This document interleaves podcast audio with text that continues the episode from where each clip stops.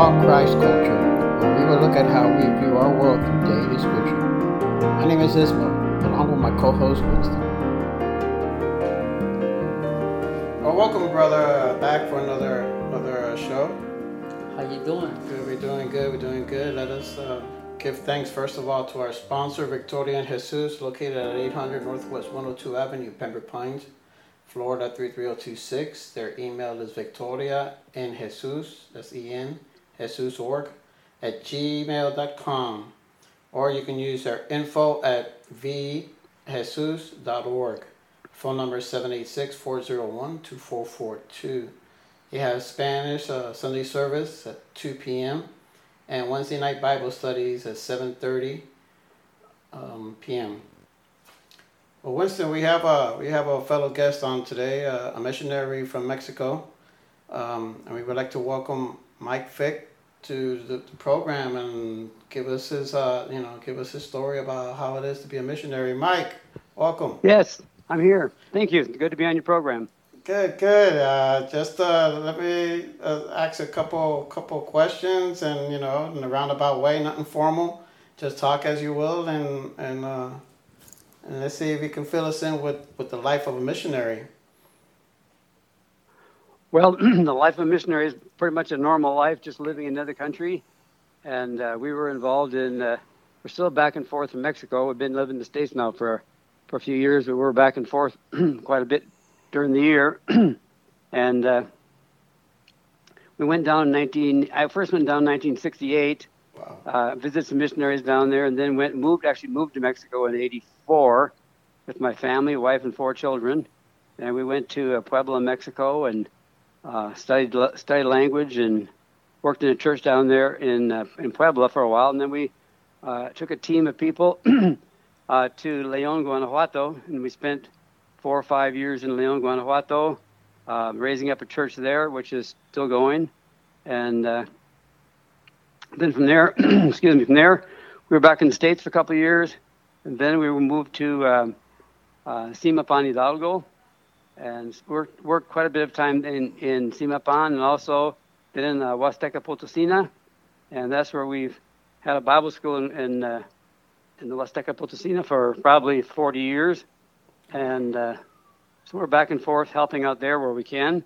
and uh, well, let me, let me, kind of, let me ask you, I, I know there's about 200 million people in Mexico um, just about right, or right around there. Right. And it's one of the largest speaking uh, countries out there.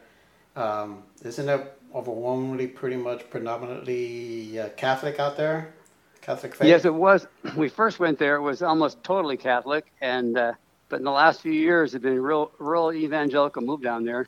So I'm not sure what the percent is anymore, but the evangelicals are picking up steam quite rapidly. There's a real, real revival going on particularly among the younger people who aren't so denominational, and they're you know going across denominational lines and preaching the gospel and reaching out, and it's real encouraging to see that.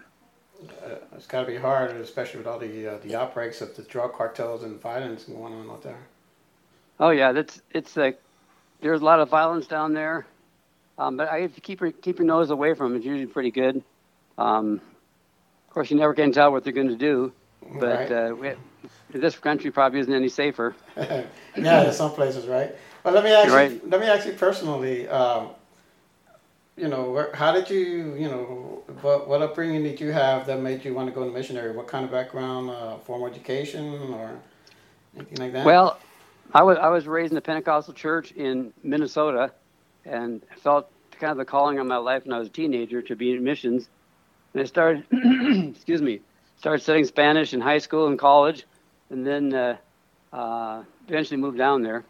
Were you married? kind of been. Were you married before you went down there? Um, well, in 1968, I wasn't married, but I got married in uh, '73, and then we went. We moved to Mexico in '84. Uh, were your family and friends they were supportive of you when you when you made that decision? Oh yeah, I think everybody pretty much was. Kind of uh, shocked maybe a little bit, but yeah, you, you have to be. And listen, I know I talked to a few uh, people who have tried in mission work, and this is not for everybody. Um, when you want to go cross culture like that and, and dedicate yourself yeah, to takes, the Lord. It takes some learning, get the language down, the culture down. After a while, you feel more probably more at home there than I do here. And how old were you, Mark, uh, when you decided to go south? Well, when I first kind of got the vision for Mexico, I was probably in my late teens, maybe Wow. 16, 15, 16, somewhere in there. Did you go? Did you go as a teenage prior? No, I never did. I went when I first went to Mexico. I went all by myself. Got went to the border and got on a bus, and got on the bus and drove on. Went into central Mexico and stayed with some missionaries down there for a summer. That was kind of my initial experience in Mexico. That, that's pretty gutsy, man.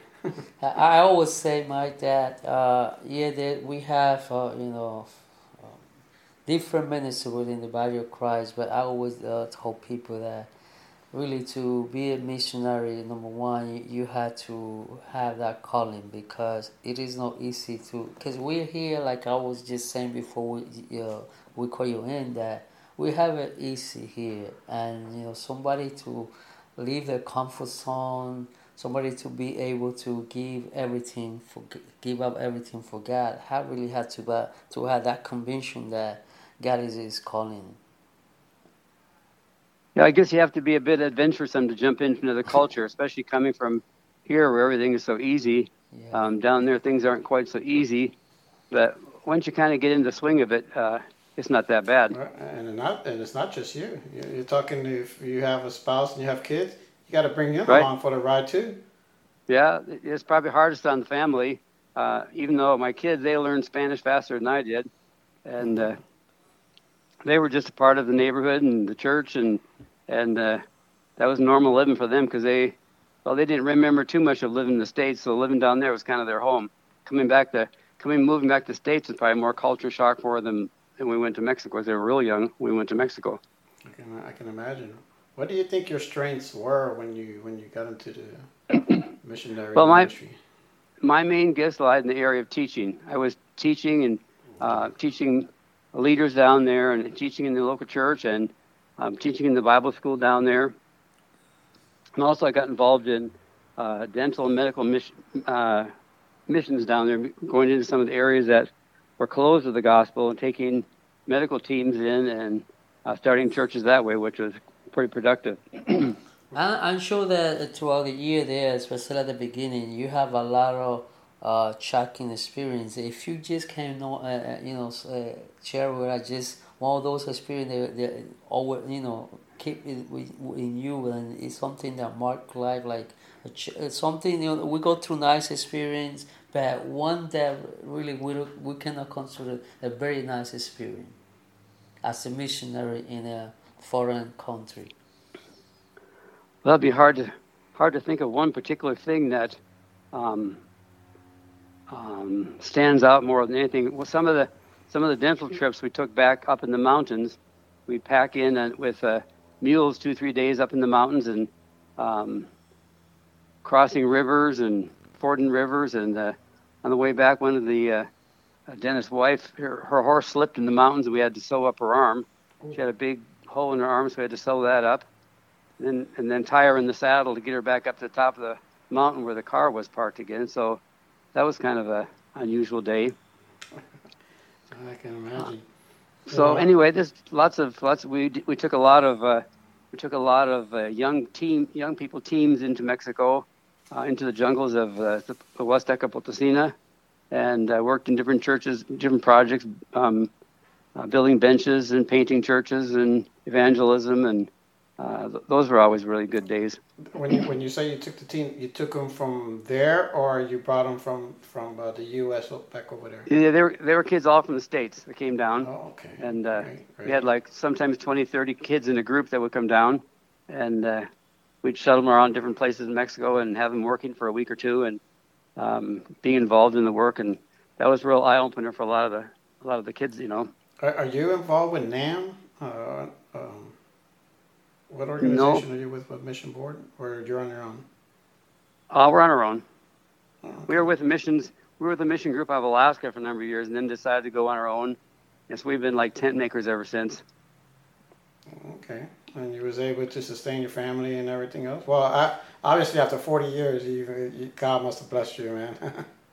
oh yeah Well, that's great. That's great. What did you, did you have any any disappointments? Any disillusions? Um, um, I think the main disillusion was just maybe the lack of interest.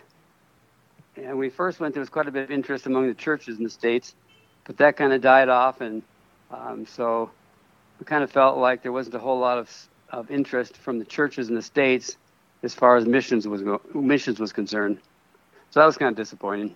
I, kind of I kind of wondered. I mean, you probably saw a lot of souls uh, being saved. Um, what what what was you know? Do you have any way of discipling or having some kind of discipleship training going on to them after they've been saved? Yeah, well, the most, we tried to get most of them involved in you know in the churches. Then of course, then we'd bring try and bring them up through the Bible school. That was three to four years of of training in the Bible school. We do we do like uh, week seminars every few months and bring all kinds of people into that for training. And a lot of those went out as Christian workers and pastors later on. And we, you ever uh, felt like in danger, Mike, when in, during those years there? Because I know that, like you say uh, before, there's a lot of things going on in Mexico, and I'm sure that at that time there were also things going on. There was any moment in your life that you feel like you and your family feel like threat, uh, something like that? I d- I didn't get the question. Try to try it again. My, either my either phone's not so great. were you did you feel your life threatened either by persecution or maybe by the violence or the, or the drugs? Did you and your Um, family ever feel threatened? Prob- probably the only time we had we had people throwing rocks at us, a few things like that. You know, when we're having service in different churches, people would throw rocks and stuff like that. But, um, and one night we were in a hotel and some uh, federales came and started shooting around the ho- hotel, and so we all had to lay on the floor most of the night while they were shooting the windows out and stuff. But that was probably the only time it, it felt a little dangerous. Well, like you say, that can happen here. Uh, Yeah, yeah, it can happen here in the wrong place. And it, uh, just a drive by, you know. Uh, Yeah. We we're we're in South Florida. Oh, okay. Uh, you're you're up there in, in Seattle by Seattle. Yeah, we're in, we're in Arizona. Oh, in Arizona. For some Yeah. reason, uh, he told me uh, Christopher told me you were like in Washington or something. Well, we, we used to live in Oregon, but we we're here- in Arizona now. It's go close to the border and a little easier to go back and forth. So when you say back and forth, you're still working. Oh yeah, we're still going in and out of Mexico. We were there in March. We're we're going to go again in November, but uh, because of all the uh, um, COVID restrictions on the airlines, we decided to wait and go in March again. Oh, Okay, okay. Um, well, I appreciate you coming along and giving us some insight on, on this thing. Uh, is there anything that you that you want to press forward as far as uh, do you have any kind of uh, materials that you're pushing? Um, your school? No, nothing we're pushing. We're just we're just kind of um, behind the scenes, working as much as we can to um, educate leaders in Mexico and people in Mexico, and um, we're back there quite a bit of time. You know, touching base with those we've known for years and encouraging them personally, and um, that's kind of what we're, we've been doing the last few years, just kind of back and forth, encouraging those that we've spent time with down there, and um, even on the phone, and um, just encouraging people to hang in there. Are you close to where Christopher is at? Um, actually, no. Christopher, right now he's in he's in Veracruz, and uh, he's he's probably maybe three four hundred miles from where we're working. Oh, what a what a bit of difference. Yeah, he's a little he's a little farther south. Uh, So we, we we've known Christopher since he was about probably five years old. really? Yeah, Oh. That's, that's great. Well, I hope. yeah. His his mother was one of the was a single mother at the time, and uh, she was the one that came and visited my wife almost every day, and they struggled through. And she she was actually my wife's main Spanish teacher, and still remains a good friend. She's on the phone with her almost every day, talking to her. Oh, So great. Praise They've God. stayed good good friends over the years. Uh, God makes some long-lasting relationships. That is. Yeah, we have some um, really good really good friends down there. uh, for His glory. Well, Mike, we appreciate your time. Um, hopefully, we can get back together with you soon, um, probably after Sure. March, and you can fill us in again with the with an update. And, Sure, very good. And if you if you uh, need us to pass anything along in the future, give us a call and let us know. And more than happy, man. We'll be letting people know about you. Very good. Thanks, I appreciate it. Thank you, Mike. God God, bless you guys. God bless you too. Take A- care. Adios. Adios. Bye bye. Well, Winston that was a good interview with uh, with Mike Frick. You know, we kind of tend to forget about uh, life as a missionary, and um, as you was reading just earlier it's a before, very how impressive uh, story that when he was a teenager, he just took off. You know, uh, and I guess you know, you never know how life leads somebody, but as a teenager to take off to Mexico and start being as a mission, he was called at, I mean, at a young age. Tweak at, you know, like that just to adventure, but this guy said for, for God, for the glory of God. I mean, at that age, how many teenagers are thinking in, Right? even Christian, uh, you know, young people, how many of them are thinking going to mission field? To devote their lives for the glory of God, for the kingdom. And that was before even I was born in 68. 60 and then he was able to find a wife that was uh, compassionate towards his calling and uh, But that's support. sign of the, uh, that's a sign, uh, you know, that story because uh, that this solution that he mentioned about no having the support of the church and that you know that that's very discouraging. That's like I always say, the church, the local church, had to exercise those two legs. I always call them two legs: evangelism and mission. If a local church is not involved in the mission evangelism, they're just a social club. True, true. And there's so many missionaries that go to the mission tree, you know, going counting they're gonna have support, some sort of support from local churches, and then yeah, they do it for a couple of years, but then they they out and they they're on their own, and that's why families suffer. And young people growing in the mission field sometimes reject God because of the dissolution of the parents. Oh, we thank God that um, the Lord kept him safe, that he didn't get disillusioned by um, by like the drug cartels and the violence that's going on there. I mean, they may not have the persecution for being a Christian, but still they have uh, they're still in danger somewhere or another. Especially, you know, it's not your it's not your world, it's not your And that country. story that he said, go in the jungle for, for weeds, uh, for the dentist uh, mission. I mean, that's pretty amazing story. I, hope that this story encourages the people out there that are thinking, uh, should I go to the mission field? No, you know, I, I, I hope that this story like uh, encourage those who are still deciding whether or not it is for them to go to the mission field. Yeah, it's not an easy decision, but listen, this guy's been doing it for 40, 40 years. Man, that's uh, that's quite a bit of time, and then you know, especially you, you, you were just reading not too long ago about how how many millions of Christians are persecuted in the world. 345 million. Wow, that's that's that's just too many just for believing in Christ. Which take us to the next, uh, one of the next episode that we want to do right away is about uh, this uh, persecuted church again. Persecuted This is something church. that is in our heart, and we have to keep pressing that because it is important that we remember that millions and millions of our brothers and sisters around the world are suffering for the cause of Christ, and sometimes we make so many excuses. Let's pray for them now as we end this. We thank you, uh, those who are listening. We pray that you pray with us regarding the missionaries that are that are out there that are giving their lives for Christ. Thank you, Lord, that we can come to you and, and just ask you that your hand and your grace and your mercy are on these missionaries that go out there and they take they take their uh, their lives uh, and they give it to you for your glory, dear Lord, to spread the gospel and to reach those uh, that that are just hard to reach. And some of them are in danger, some of them are not, but they're still doing the same type of work. And uh, like we just said earlier, there's so many millions that are in danger, that are being persecuted just because we follow you, dear Lord. We thank you that your hands are, are, are on them. And if they turn out to be martyrs, so be it, but they're for your glory, dear Lord. We thank you now in the name of Jesus. Amen. Amen. Thanks for listening. Please subscribe to our podcast and share with those family and friends who might benefit spiritually. Email us with questions at talkchristculture at gmail.com. Until next time, God bless.